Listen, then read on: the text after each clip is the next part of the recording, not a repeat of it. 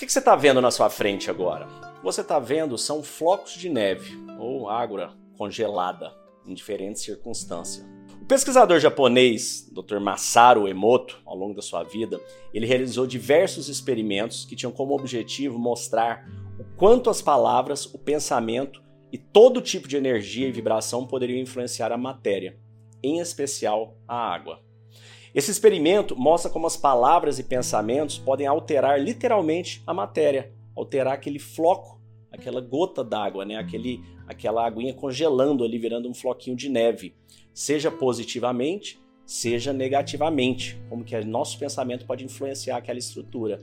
Aí você pode me perguntar qual é a relação disso, desse floco de água, comigo.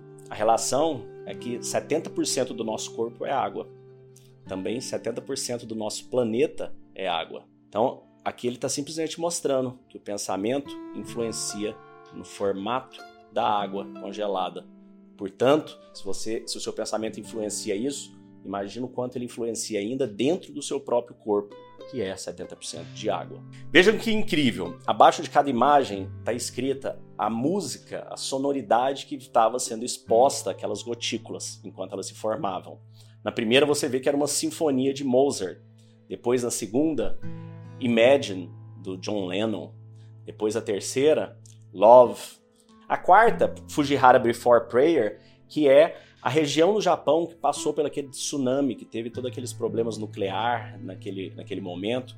E eles, ele fez esse experimento com ela antes da, da oração e depois da oração. Percebam, a de cima ela é antes, né, um, um floco estranho, né, oval, e o de baixo ela após a oração a, a, o floco já liberto. Ali colocaram músicas de paz, de thank you, né, de obrigado, de vou te matar, I kill you, que é essa marrom estranha. E vejam que coisa incrível a formação desses cristais, como que ela ficou. Vale lembrar que até pouco tempo atrás, né, os benefícios óbvios da meditação é, não eram comprovados da forma como já vem sendo comprovados hoje.